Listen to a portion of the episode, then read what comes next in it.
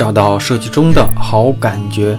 大家好，我是大宝，欢迎来到大宝对话设计师。时不时的就会有一些年轻的设计朋友找我咨询。过往的节目里呢，我也分享过很多和年轻设计师对话的一些片段。那过去啊，没想到这些片段被我分享出来之后，让大家产生了特别大的共鸣。那也经过了对方的同意之后啊，我把这些内容啊分享了出来。那今天的节目也是一位在路上的新晋设计师。那当然呢，一开始呢，他会强调说他已经工作四年有余，啊，是一个毕业三年的设计师啊。啊，应该对一些设计有一些独立的思考跟方法论的沉淀。那但在我跟他的对话之后啊，我相信我改变了他一些过往的固有观念。那我把和他的对话分了几期，分享给年轻的在路上的设计师朋友们。咱们这期节目开始吧。一般来说啊，最好就是。你先聊聊聊你过去的从业经历，我最起码知道你是什么样的背景，工作几年，过去在什么样类型的公司，什么就是这种这种的，要不然完全没有了解的话，其实我我根本就不知道你的你现在是一个在行业里或者是在这个，我明白，对吧？工作一年的人的要求和工作八年的人的要求肯定不一样。我明白，然后这样吧，就是，呃，我这么一边过一遍这个我以前的作品，然后包括我也简单的讲一下我的经历啊。啊，行，嗯，怎么说？我就是，其实是不算是那种专科出身，但是说九五年的，对，一直在那个品牌公司嘛，然后去，挺巧，就也就是在北京一家公司也服过一些腾讯的项目吧，就是说，我就快速过一遍，我就不项目介绍了。项目不用你，你先介绍介绍你过去。对对对。一会儿我再，咱可以好好再聊聊这些都无所谓。行，然后过去就是说，呃，怎么说？一五年左右开始工作，当时就是说，就是美工出身，当时在一家小店。一五年。对，一五年一四年十月份吧。一五年其实已经到一个品牌公司了。嗯，你几几年毕业的？其实是一五年毕业。但是你按毕业算。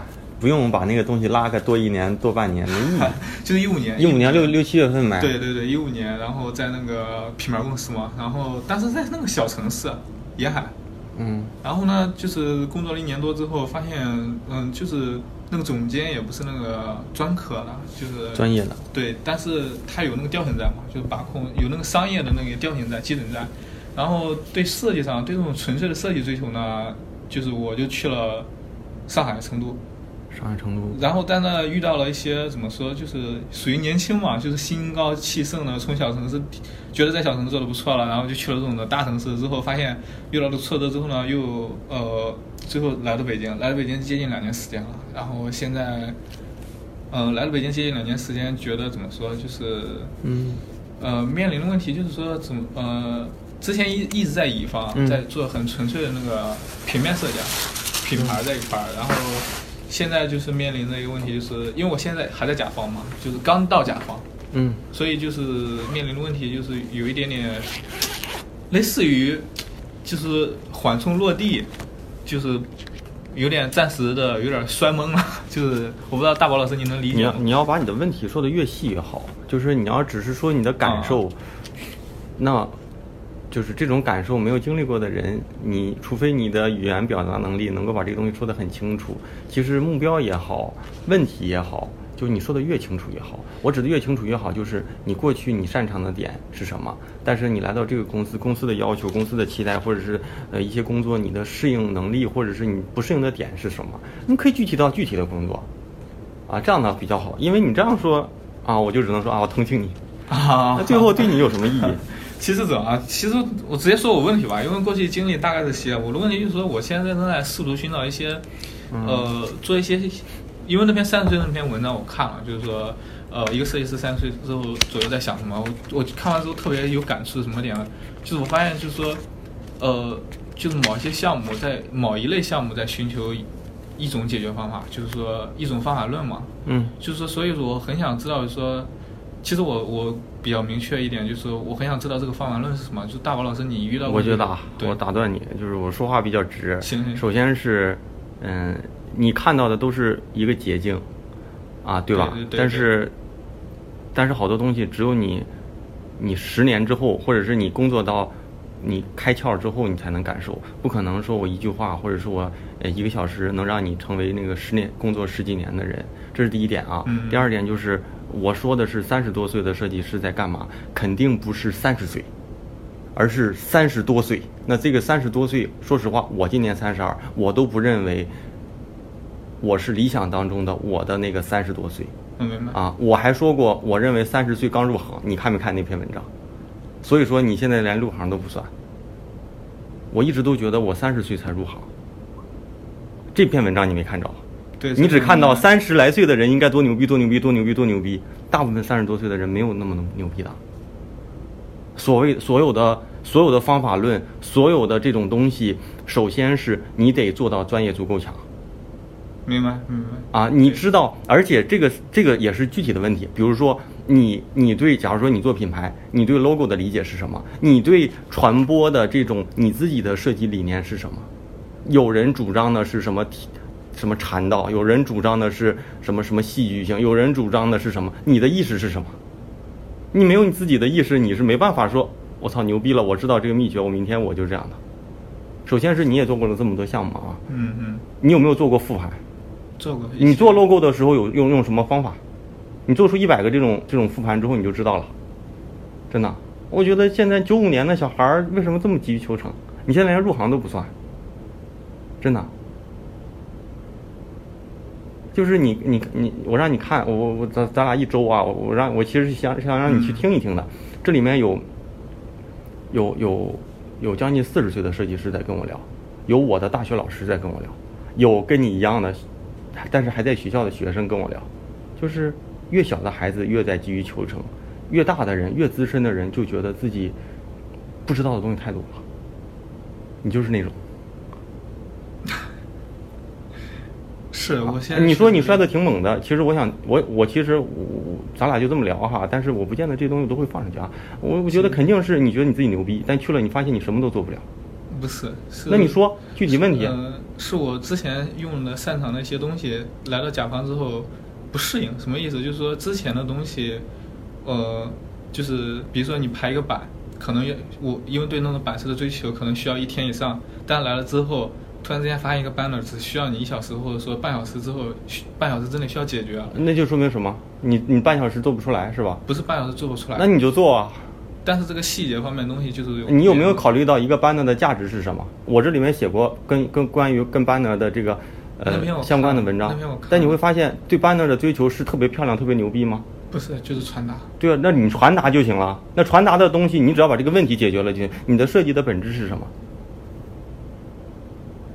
设计的本质是为了追求细节，让这个做完之后设计师觉得很嗨吗？不是是解决问题。？那解决什么问题？解决在设计它那个怎么说，就是需求方的问题，包括呃啊，对啊，但是你用半个小时能够解决这个需求方的问题，你为什么要花两天时间去解决一个需求方的问题之后还要让你很嗨的事儿？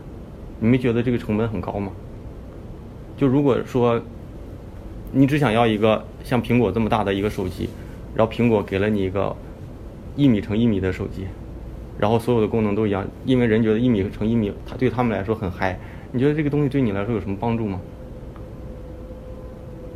就你要知道啊，就是我不知道你你要是做过设计或者在乙方做过设计公司待过，应该知道佐藤可士和吧？知道，他是我两度曾经非常推崇的人，包括呃那你那你应该特别知道，这个人是特别不喜欢繁繁杂的东西，他所有的东西都是说本质，banner 的本质，logo 的本质，然后传播项目的本质，主视觉的本质是需求是不一样的。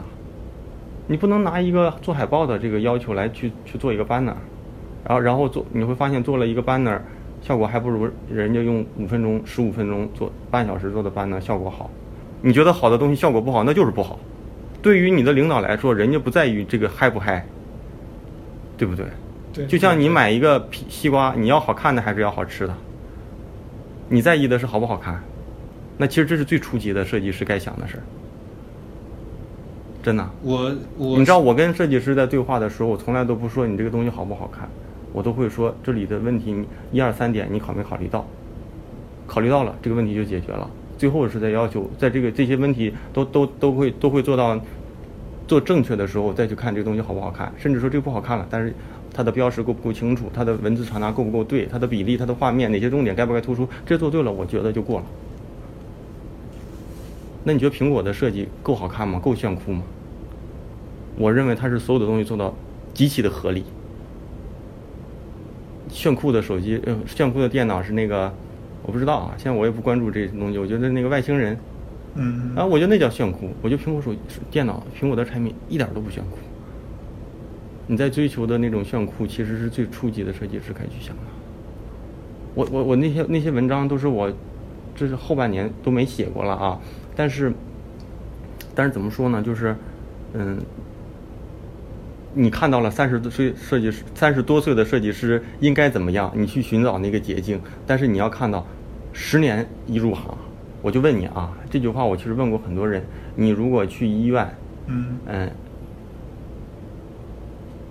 要做一个特别重要的手术，嗯这个是这个这个医生三十岁，嗯然后还有一个医生四十五岁，你会期待哪个？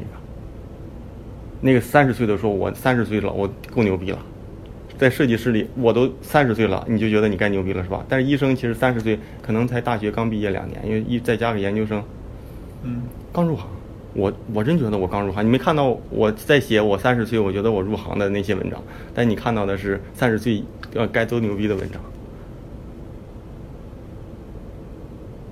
真的，就是这东西你，这这你你你，你走的越深越无知的，应该是，而不是说走的越深越觉得自己多多多那什么。你觉得你不适应的原因是你没有搞清目标。不是我，其实问题可能没问清楚吧，就是那个我想寻求的解决方法是，当我遇到，呃，怎么说，就是某某类问题，就是某一个问题该怎么有效去解决，并不是说寻找一个设计上的捷径，就是我想，呃，那你得把具体问题说清楚。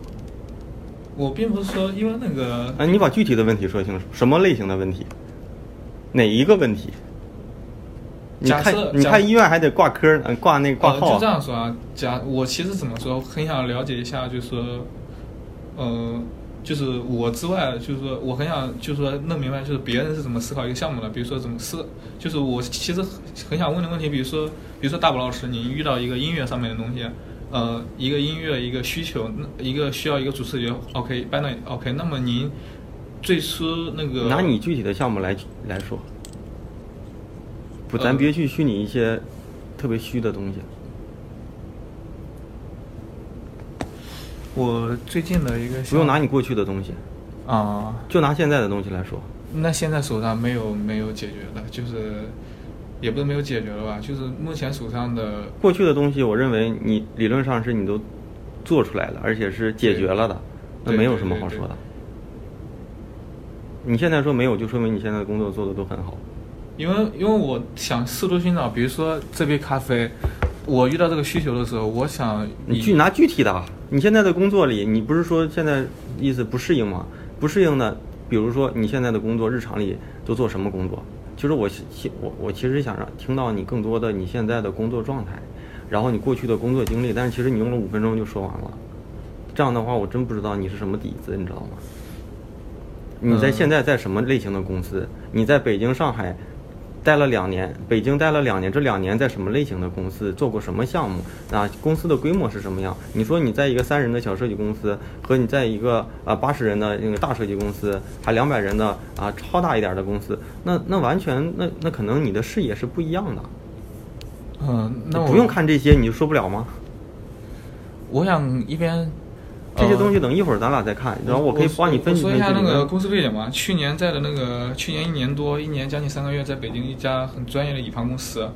然后这个乙方公司的团队，嗯，规模大概在十个人左右。然后我们的客户群里是北京建筑设计研究院、腾讯研究院，然后包括腾云、腾讯礼品部门，然后包括一些北京现代、北京的一些当地的一些比较热门的那个，比如说，呃，也也有一些公寓类，就是这种的明星的一个公司，就是各我们的项目组都是这些啊。然后之后呢，呃，我之前在这家公司的时候，我直接谈一个很硬性的标准。我之前在这家公司的时候，呃，我入入就是刚到的时候工资很低，就是说去年一年的薪资幅度在，嗯，大概可以理解为是在平均算的话是，嗯，呃，五千到七千之间。去年。对，但是今年呢，我到了一家乙方公司，然后从那家又到了另一家。不不不，甲方公司，甲方公司，就是说，也就今年嘛，今年，呃，到了一家甲方公司，因为就是为什么跳槽到甲方的原因，也是因为佐顿可适合，就是，呃，我对他的这个设计就是传达，因为我发现我遇到一些项目之后，我对它的美学的追求，并不能说是满足这个项目的痛点，解决不了它真正核心的问题啊。就比如说我要帮一个东西，这些我就不说了，我再说一下那个我到甲方的工工作经历哈，我到甲方就是。嗯、可能因为过去履历或是怎样哈，就是并没有得到太多的面试机会，但是每一个面试机会我都，嗯、抓住了。然后我现在的薪水在综合来算的话，每个月在二十 K，嗯就是所以说我，嗯、说的直白一点就是那为什么在从那家公司离职呢？是因为钱少？呃，不是，是因为乙乙方嗯追求的设计太纯粹了，嗯，就是也就是我刚才提到的，我排一个版我需要一天时间。那你都知道甲方的目的，为什么你在做东西的时候还用乙方的思维去做甲方的东西？所以说我试图想去寻求一下，就是这两者的平衡，因啊，为、你再继续说啊，然后你从那家公司离职是因为觉得做东西太设计，对太设计，就是怎么说，就是，嗯、十个设计师公司是，不到十个，但是对七八个对对差不多，最大规模的话应该是接近十人，啊，因为我过去的很多是经属于做设计公司，不是纯粹的纯粹的做纯粹的设计，就是很，嗯，那如果你对设计这边有提升啊，尤其是，尤其是你一个新人，我我认为啊，头几年在纯粹的设计公司对你来说是有帮助的。我待了四年了，你是你几几年毕业的？九五年，我几几年毕业的？就不是那个，咱不用说那些一一五年，一五年到一八年就四年了。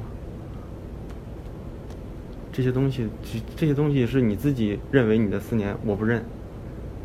啊、这样说也没问题，因为确实啊，所以我想去寻求一个，我所做的方法呢是寻求一个我能协调，我在以后的工作中我能保持对设计的进步，以及嗯我想又能快速解决问题，就是两者不冲突的一种方法论，并不是说是我觉得两者不冲突的前提，就像我现在啊，我都不可能做到所有的东西都平衡的很好。我记，我觉得前一阶段应该去不断的去把自己的基本功给打牢了，啊，知道什么样的东西用什么样的方法做一个班呢？如果你用一个海报的方法，你的基本功、你的思维意识还不对所以我现在啊这就首先首先是这就这就是一个问题，你这种意识没有转换过来，这就是你的问题啊。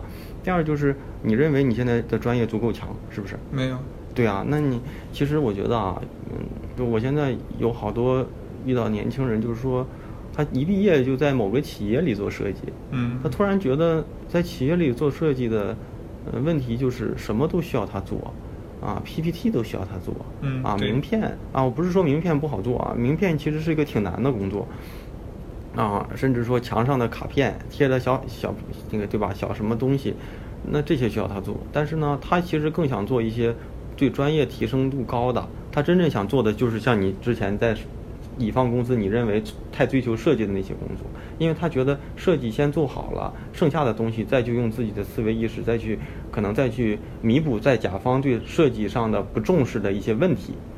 但是，嗯，你却我不是说你是反过来的啊，我是觉得，呃，从乙方也好到甲方这些都没问题，都没有错啊。你现在的路径肯定是没有错的，但是，我觉得以以你过去的工作经历的价值，就是你你学到的特别极度的对设计的热爱跟追求，而不是你该摒弃的东西，这些是价值。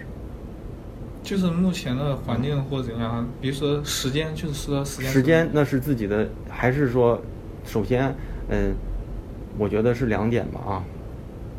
你我现在没有听见你一个特别细的问题，那我只能是特别粗的跟你聊。嗯嗯首先是，如果你的领导特别认可你，他觉得你是个专家，嗯他认可设计的价值，你去教育他，你告诉他这个东西有多牛逼，有多重要，如果做得好，对你有多大价值，这东西就应该五天，五天我相信比你半小时出来的东西能让你收获多大价值，他就会认。如果你给你了五天，是好看一点，或者是在你认为好看，别人根本就没他妈认为好看，那你就听我的，对是，你要不就教育他，你要不就用他的方式帮他解决问题，就当一个枪使。首先是我认为咱现在这个年龄就是强，对我现在你现在都没有我实习生大。你说你工作四年了，其实我实习我的实习生，我认为都挺牛逼的。我的实习生现在九三年的，真的就是，咱不用说这些几年几年都其实意义都不大，嗯就是你你能解决某类问题，遇到某类问题你应该用什么方式去处理就好了。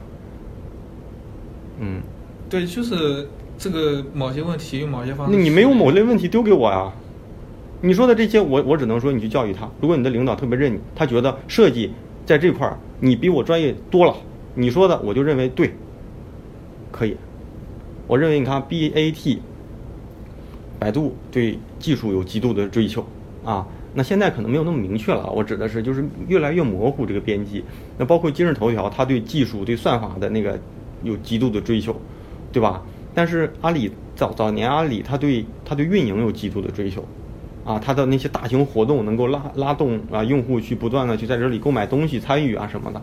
那腾讯对产品、对用户体验有极度的追求。那所以你如果你的文化里，首先是创始人或者是公司的基因是什么样的，如果如果就比如说腾讯早年，那产品经理他就是有话语权的，他认为这个东西就值得花俩月去琢磨琢磨，这个按钮放在这一块还是不放在这块，对对产品对产品的这个拉动有有帮助，那公司就给他去试。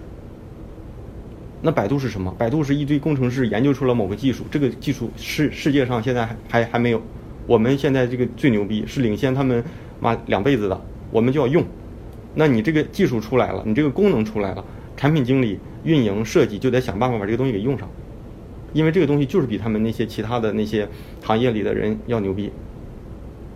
你们公司的领导是什么样的？他他认识他意识到设计的价值吗？他首先他不一定非得因为你而意识到，第二是你必须做出点什么事儿，让他觉得你这个小子够牛逼，我信你。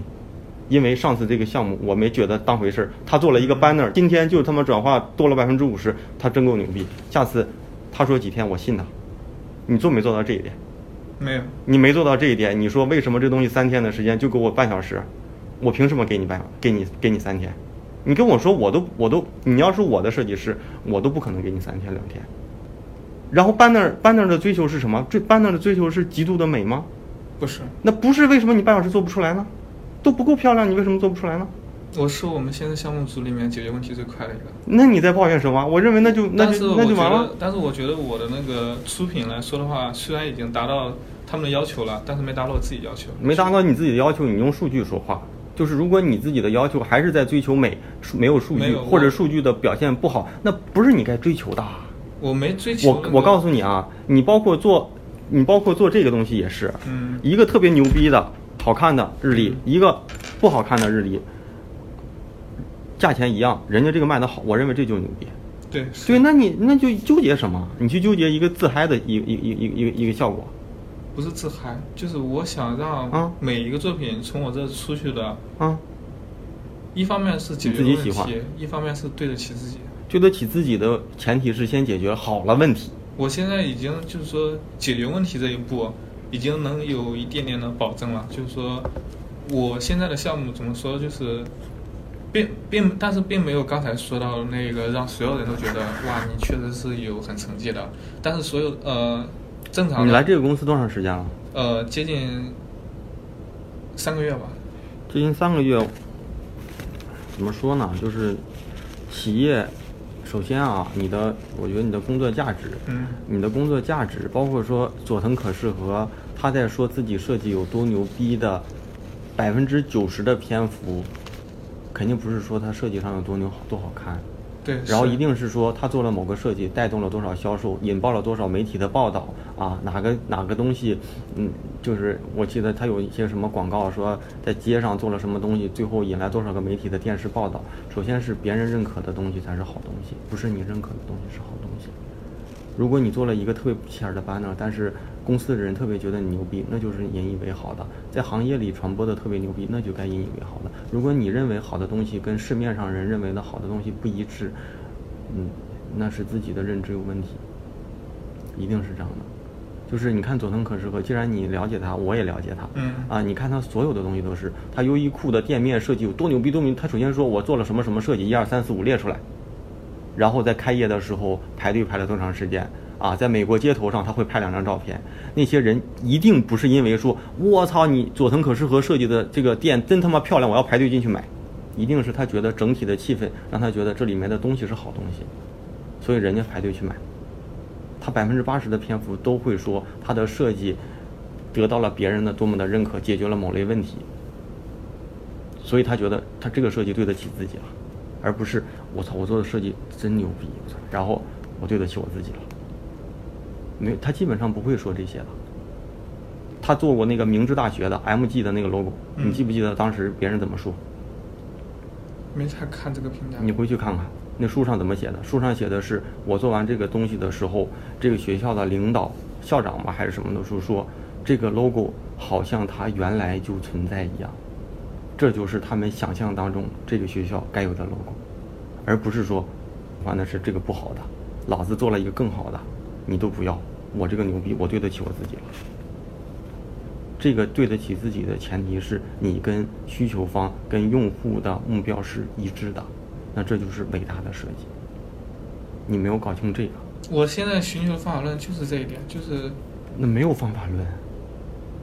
就是没有一个说是你的方法论，等你再过十年的时候，等你你九五年的是吧？我八六年的，你再过十年吧，你就会知道，如果有一个方法论的话，设计做到三十五岁是不是就该下岗了？因为人家都有方法论了。我现在寻求的点是，嗯，我还是觉得小伙子太急了，就是你的你就是我说话直哈，嗯，对，你对你自己的打分和别人给你的打分不一致，就你可能觉得你自己是个八十分的人，你都四年了，都够牛逼了，但我可能认为你就连入行都不算。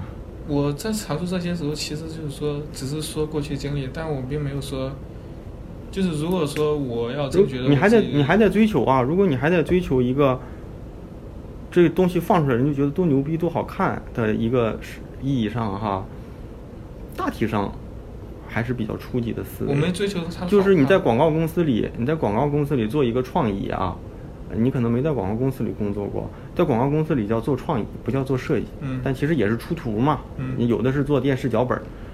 最后评价这个东西好不好，一定不是说这个画面、这个创意有多么牛逼，一定是这个东西投放之后带来了多少轰动跟效果。啊，这个轰动和效果不是你控制的，是对方控制的，是看到这个广告人控制的。然后这个效果好了，你就可以说这是一个伟大的广告，而不是说我做了一个对得起我的广告。你做的东西，你认为对得起自己的广告，如果用户或者是客户觉得不行，可能下明年或者下个月就给你解约了，你可能就被裁了。我我觉得你就是，我觉得你和我和我说的可能不在一个频道上。我理解你，我理解你的意思。我其实想说就是就是好看这一点，但是我最开始或者说追求，但是我现在理解的那个我对设计的那个认可或怎样，嗯是它所有的道理都讲得通，它在功能上，它在美学上，嗯不是说美学这个词，它在设计上，嗯就是说它在从那个平传统的那个一代的那种的，比如说央美或者是升学体系中走出来那种的设计师所追求的，比如说现在一些国外设计学院所追求的那种的道理，就是说设计本身的一些平面构构成了，或者说它的阴阳正负空空空间了。我说的我对设计的认可是这方面的，不是说好看，就是说可以理解为设计的基本功。那我这么告诉你啊，对，嗯，工业设计，工业设计里面大到建筑啊，嗯。建筑可能不算，那叫建筑设计了。工业设计里面大到汽车，嗯。小到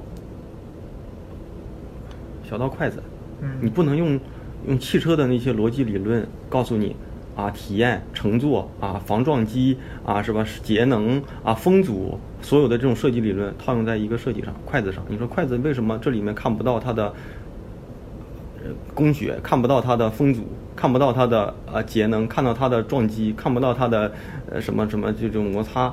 就因为 banner 这种设计，它不承载那些效果。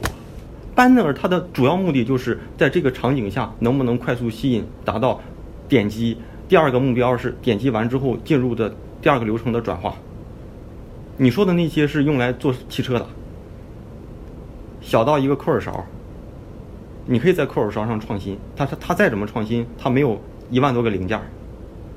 你的海报就是有一万多个零件的最复杂的一个设计，可能平面设计里面海报啊、书籍，对不对？装帧，然后再到什什什么就是什么就这些嘛，什么系统啊、logo 系统啊，但是你不能用那些东西来来说他妈 banner 上为什么不能做的这么这么样？那就傻逼嘛！还是那句话，你没有考虑到它的价值啊。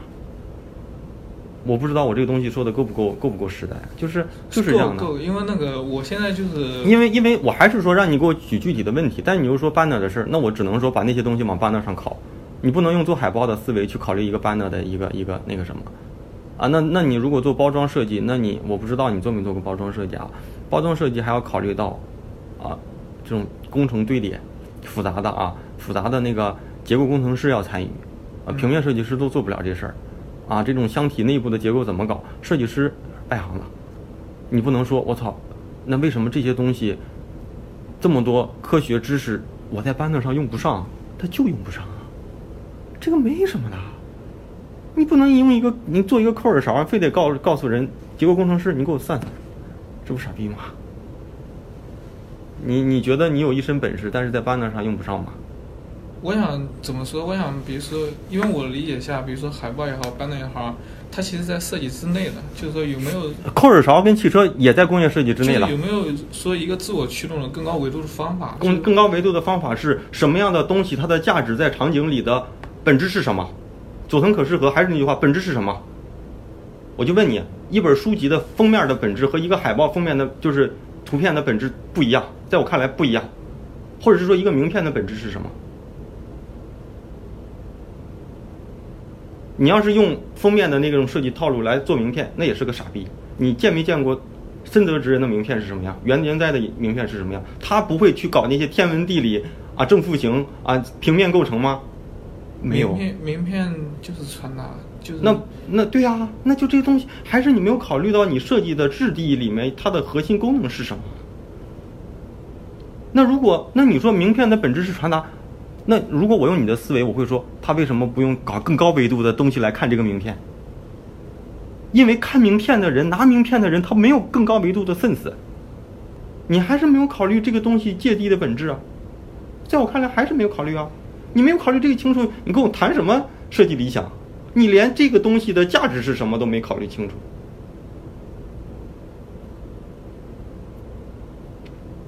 包装的本质是什么？我不知道。我现在就问你，咱俩没有那种特别直的问题，那我只能问了。那我问你，你认为一个一款包装的本质是什么？销售，错。带动销售。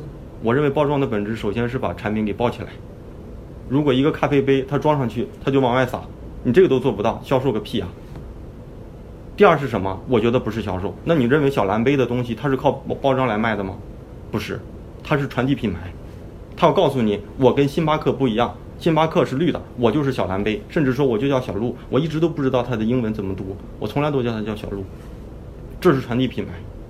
摆在货架上的东西可能会考虑销售，它没有摆在货架上，所以你做这个东西的话，你考虑销售，傻逼了，因为你把你所有的信息都放在这，用户在手机上下单了，然后你就会告诉我，为什么这东西我把我所有的他妈的那些天文地理的知识用在上去，它还不带动销售？你没考虑清楚吗？这个时候带动销售的就是那个班呢。你把包装做的特别牛逼，别人通过班呢买咖啡，你告诉我为什么？banner 就在那个豆腐块那么大的一个东西里，用户看到那个 banner 最核心的目的是什么？是价格，对不对？有没有促销？这个 banner 如果不投在他的 APP 里，投在微信上，或者投在微信公众号的文章上，或者投在某个新闻文网站里，在海量信息里，能不能一眼我不看 logo 我就知道这是瑞幸咖啡？你跟我讲美学有用吗？美学有用吗？这个时候什么用？就是我一看到这个色，我一看到大概这个样，我就知道啊，那是那个小蓝。这这叫什么，这是你设计的目的。你讲那些什么天文地理方法论狗屁，按照这个东西，咖啡这咖啡店死了。那还是用你自己的专业知识去自嗨啊！在我看来，你都没有考虑到现在的产品的设计痛点是什么。就是咱讲的都是虚的。其实我更希望看到你现在在公司里，你说你用了半小时做的东西和三天做的东西差别是什么？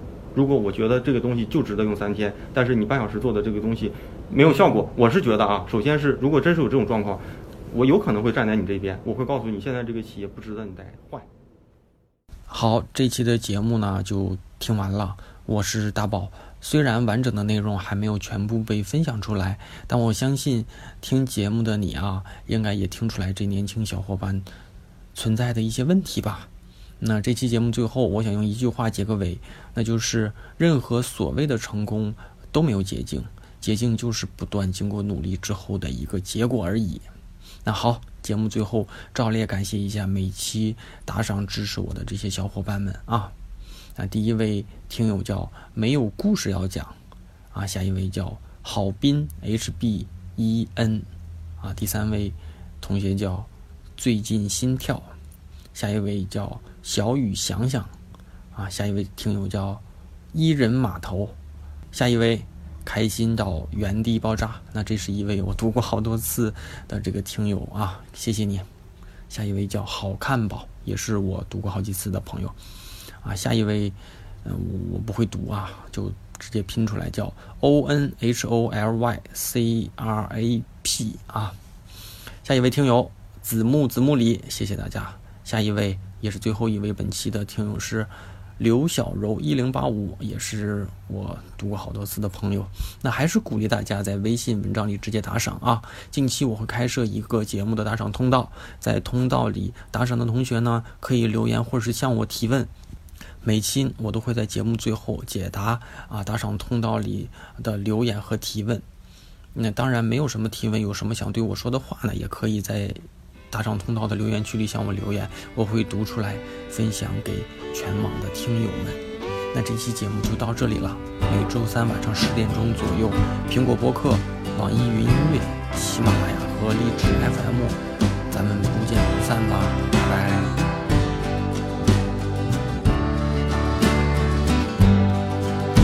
The pale moon rose in its glory out of the western town. She told a sad, sad story of the great ship that went down.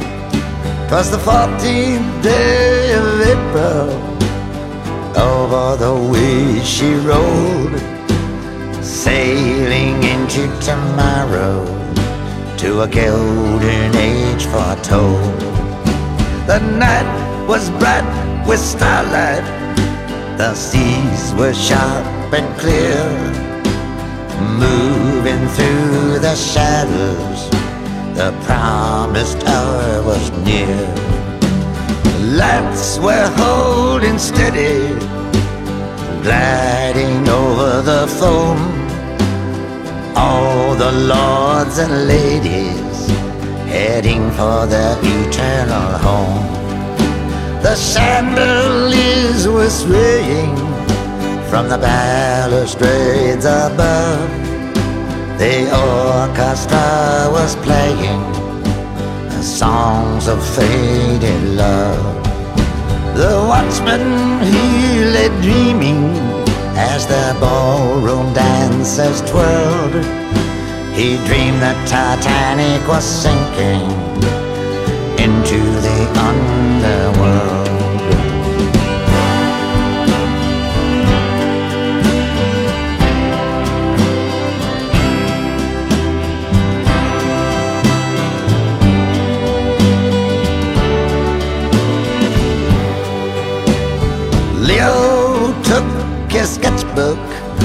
He was often so inclined.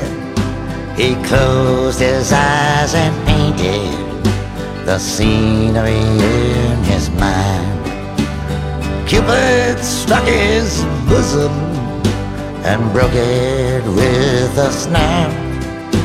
The closest woman to him, he fell into her lap. He heard a loud commotion. Something sounded wrong. His inner spirit was saying that he couldn't stand here long. He staggered to the quarterdeck. No time now to sleep. Water on the quarterdeck. Already three foot deep. Smokestack was leaning sideways, heavy feet began to pound.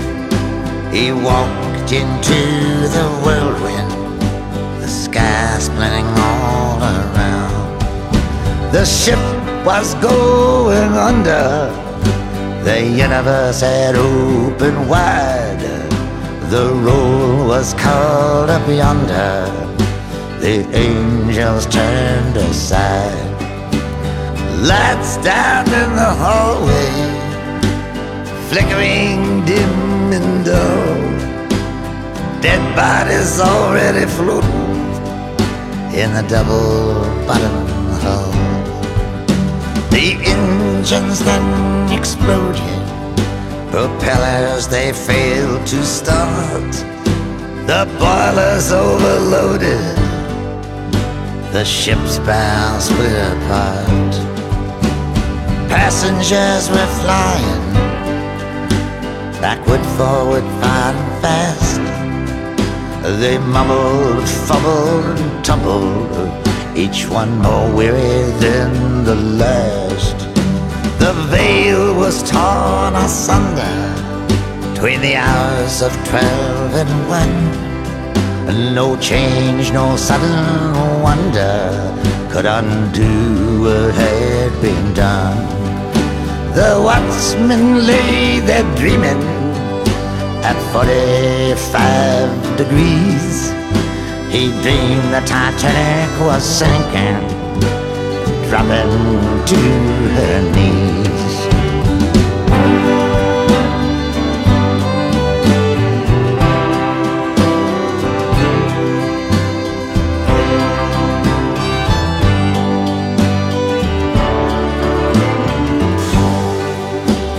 Wellington, he was sleeping.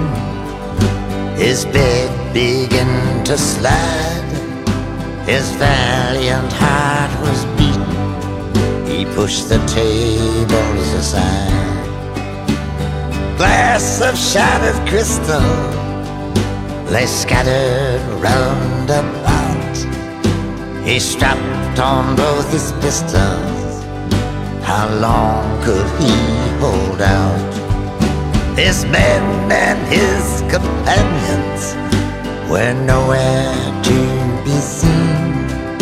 In silence there he waited for time and space to intervene.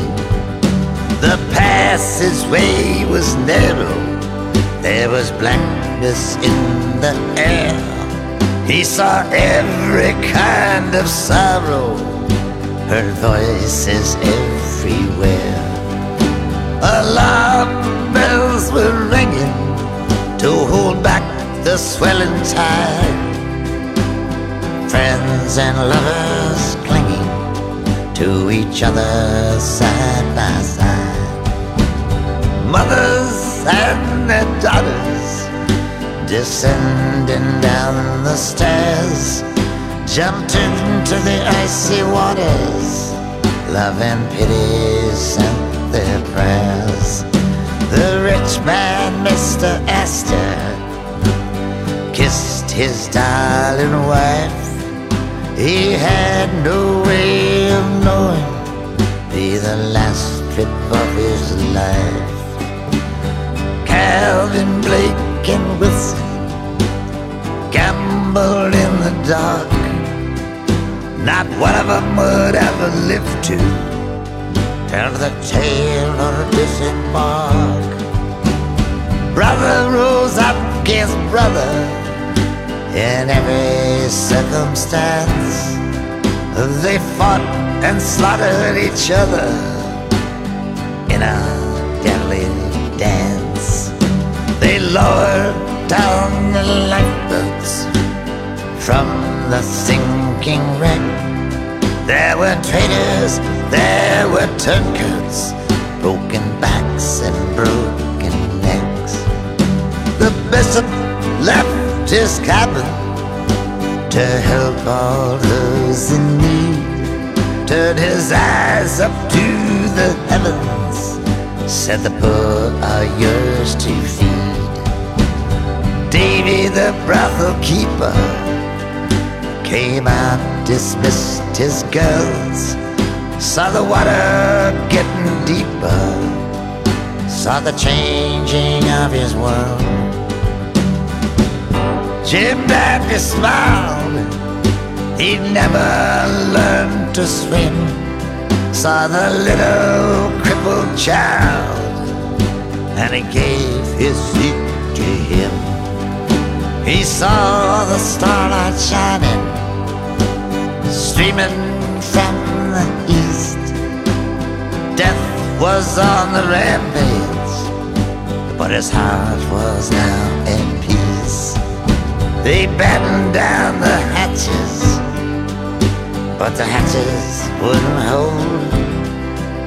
They drowned upon the staircase of brass and polished gold.